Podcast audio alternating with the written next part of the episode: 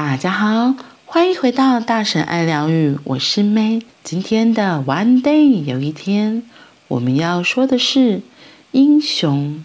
英雄是认清残酷，仍用生命拥抱。遇到海难，会有人把自己的救生圈给别人吗？坚强的人能够拯救自己，伟大的人才能拯救众人。如果看到有人溺水，即使你不会游泳，也应该努力去救他。这是艾琳娜·森德瓦的父亲临终前对七岁的他说的话。这句话决定他的一生，也因此改变许多人的命运。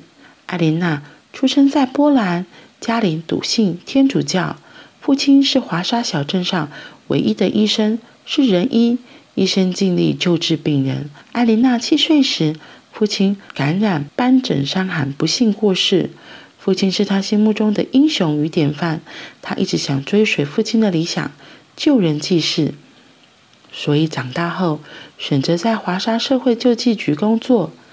一九四二年，德国纳粹将华沙的犹太人集中在一个小区管理。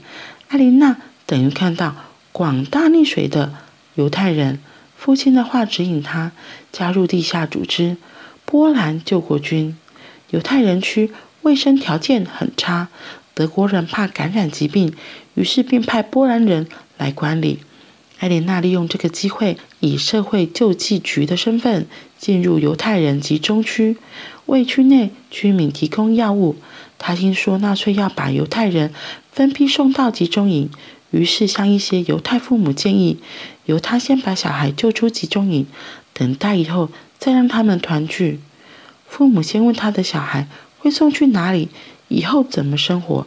他回答：“不知道，因为连能不能带出小孩，他都不知道。”有些父母说要一点时间考虑，结果第二天，很多人全家被纳粹押上火车，不明去向。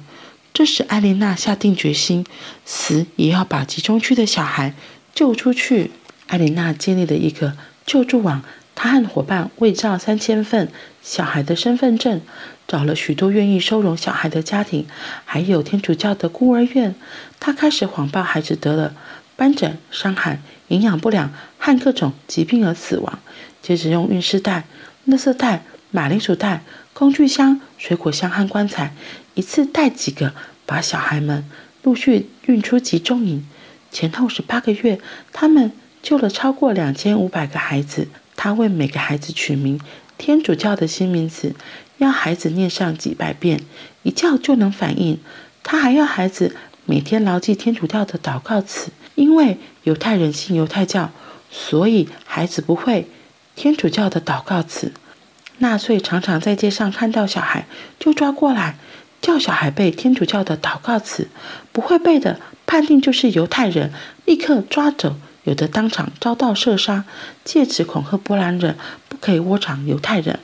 艾琳娜自己做了一份份名单，详细写明每个孩子的本名和新名，还有原来父母和现在的去处。她把名单放在瓶子里，埋在邻居家的苹果树下，预备等浩劫后作为失散重逢的根据。一九四三年十月二十日，几十个纳粹德国军。包围了艾琳娜的家，艾琳娜把手中一份名单交给她的伙伴，藏在内裤里。她一个人跑出去，让纳粹抓。伙伴趁混乱逃走，她被纳粹关进帕菲亚克监狱，吃尽各种苦刑，双腿被打残，无法逃生。但她把秘密全吞在肚子里，没有说出一个孩子的去向，也没有供出一个伙伴。纳粹拿他没办法。判他死刑，幸好波兰地下反抗组织用一大笔钱买通刽子手，刽子手假装打死他，他才被组织救出来，逃过一劫。一九四五年，二战结束，艾琳娜把埋藏的名单取出来，找到集中营侥幸的父母，帮他们找回孩子，但只有少数的孩子能和家人团聚，大部分的父母都惨死在集中营。艾琳娜在战时成就如此大的功德，在战后却是深受打压，在战后却因此受到打压。她投入的反纳粹地下组织波兰救国军是亲英美邦，战后，苏联占领波兰，扶植共产政权，首先要铲除英美的势力。艾琳娜于是被新政权逮捕，再次遭到刑求，要他供出其他救国军。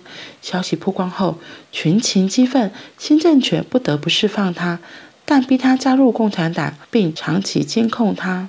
一九六七年，中东六日战争爆发，艾琳娜公开发言支持以色列，这下又踩到共产党的禁忌。以色列最大的靠山是美国，苏联与美国是死对头，所以支持以色列等于支持美国。艾琳娜被共产党开除，强迫她从事所有工作退休，这下她连日常生活都陷入困难。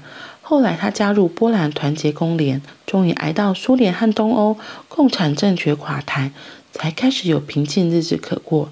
他绝口不提曾经从纳粹魔掌下救出两千五百个孩子，因为他认为如果够小心，他本来可以救出更多的孩子。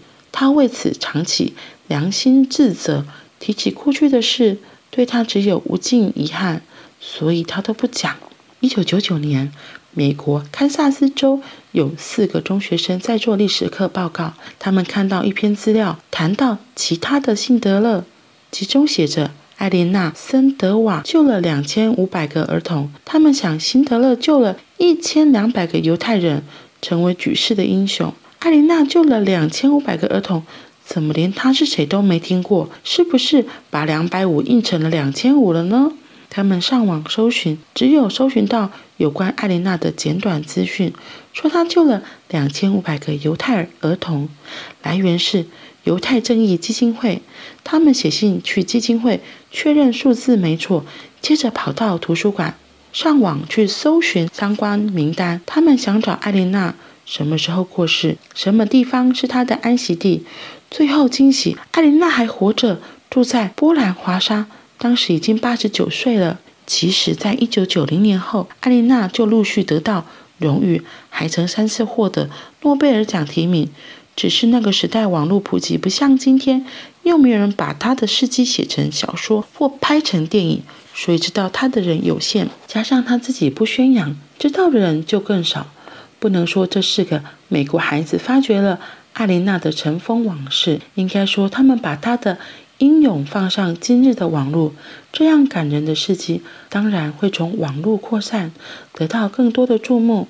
二零零六年七月三十日，九十六岁的艾琳娜在德国慕尼黑的纪念仪式上接受荣誉勋章。出席典礼的特别来宾们全是他当年救出的孩子，这些孩子都已经是爷爷奶奶了。他们每个人都记得他，但只知道他的假名。约兰塔，他们在新闻报道上看见他以前的照片，才认出自己就是艾琳娜的孩子。艾琳娜从不把自己当成英雄。事情早已过去六十多年，她还是常做噩梦，梦见犹太父母说明天就把孩子带过来交给他，结果第二天全家包括孩子都被送去集中营。他说：“那些被我救出来的孩子已经证明我活在世界上的价值。”但这并不是值得赞扬的理由。相反的，我总是受到良心的谴责。我本来可以救更多的孩子，这一遗憾将伴随我直到死去。我栽种的不是长食物的种子，而是做好事的种子。尽力组成做好事的链条吧，让大家来呵护它，让好事越做越多。二零零八年五月十二日，艾琳娜在波兰过世，享寿九十八岁。世界上就是有这样的好人。如果看到有人溺水，即使你不会游泳，也应该努力去救他。艾琳娜的爸爸在他临终前这样对他说。重点是，他真的把这句话深深的放在心底，也去实践了这件事情。这个故事让我立刻想到，就是之前在前面的一个故事里，尼古拉斯温顿。他那时候也是拿了很多的钱，然后用他的行动救助被纳粹囚禁的小孩。现在的这一个是艾琳娜·森德瓦，她也是用她的力量一样救了许多的小孩。不过艾琳娜她更不同的是，她其实很辛苦，因为他成功把小孩子救出去，送到其他的家庭之后，没想到她后来被抓了，而且还差点被打死。因为纳粹就是毒权嘛，他想尽办法要让他招供，讲出到底把小孩都送去哪里了。所以他就嘴巴很紧啊，也不用把朋友招出来，更不可能说出小孩的下落。没想到因为这样子吃了很多的酷刑，甚至腿还被打残，根本就没有办法走路。幸好是他的同伴们想尽办法把他救出来。哇，我觉得能够做这种事情人，真的要有很大很大的大爱。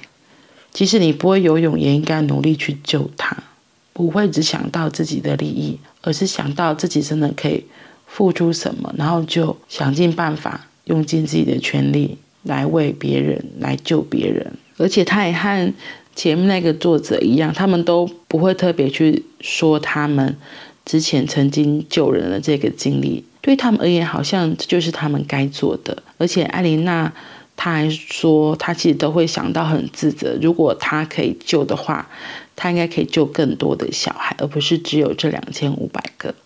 哇，她真的就是一个非常非常有大爱的人，才能够这么的无私，这么的愿意。他在做这件事的时候，一定没有想到说我之后要什么代价。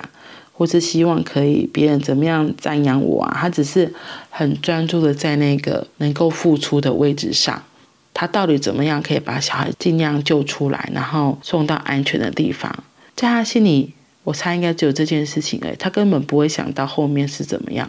我觉得这点像我们在做事情的时候，其实我们都讲活在当下，活在当下，因为活在当下才是最有力量的，因为。过去就已经过去了，明天还没来到。如果你一直漂移在过去或未来，那你现在在做什么？